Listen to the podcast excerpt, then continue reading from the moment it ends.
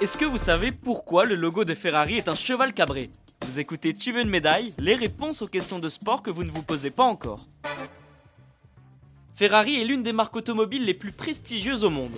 Connue à travers tous les pays pour sa couleur rouge, la marque au cheval cabré est devenue un mythe. Mais est-ce que vous savez pourquoi un cheval apparaît sur le logo? Ne bougez pas, je vais vous expliquer ça tout de suite. Ce cheval noir cabré sur un fond jaune, tout le monde l'a déjà vu au moins une fois dans sa vie. C'est certain à moins de vivre au pôle Nord. Je vous avoue que l'histoire de cet emblème est assez touchante. Pour connaître son origine, il faut faire un petit saut dans le temps à une période pas très joyeuse de l'humanité, la Première Guerre mondiale.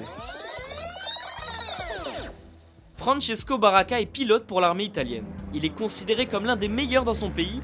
L'homme avait dessiné un cheval cabré sur son avion de guerre. Ce canasson provient directement des armoiries de sa famille.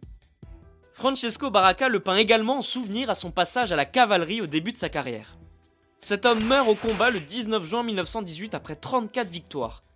Cinq années plus tard, Enzo Ferrari rencontre les parents du militaire. Et la mère de Francesco Baracca conseille au fondateur de Ferrari de mettre ce fameux cheval sur ses voitures. Elle assure qu'il lui portera chance. Enzo Ferrari admire ce héros de guerre et suit directement ses conseils. Bon, le cheval cabré ne se retrouve pas directement sur le logo de la marque, mais d'abord sur la carrosserie. Et oui, Enzo Ferrari est encore chez Alfa Romeo à ce moment-là. Ce cheval symbolise la force, mais également la grâce et la vitesse. Il est aussi utilisé par les Ford Mustang. Mais attention, rien n'est laissé au hasard sur ce logo. Le cheval cabré est placé de manière très très précise.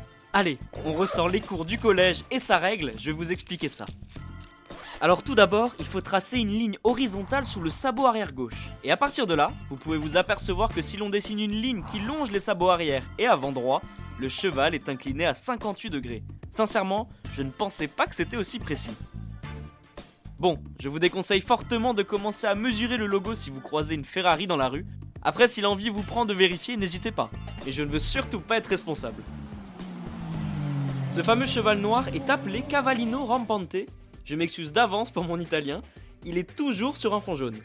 Cette couleur symbolise la ville de Modène en Italie, lieu de naissance d'Enzo Ferrari. En 1947, l'Italien décide de rajouter le nom Ferrari en bas du logo. Le vert, le blanc et le rouge se trouvent au-dessus du cheval. Comme vous l'avez sûrement deviné, il s'agit des couleurs de l'Italie. Et bien voilà, vous connaissez désormais l'histoire qui se cache derrière le mythique logo de Ferrari.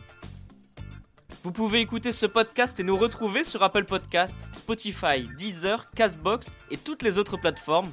N'hésitez pas à partager, noter ou laisser en commentaire une question. J'essaierai d'y répondre dans un prochain épisode. Je vous retrouve rapidement pour une prochaine question de sport dans Tu veux une médaille. A très vite.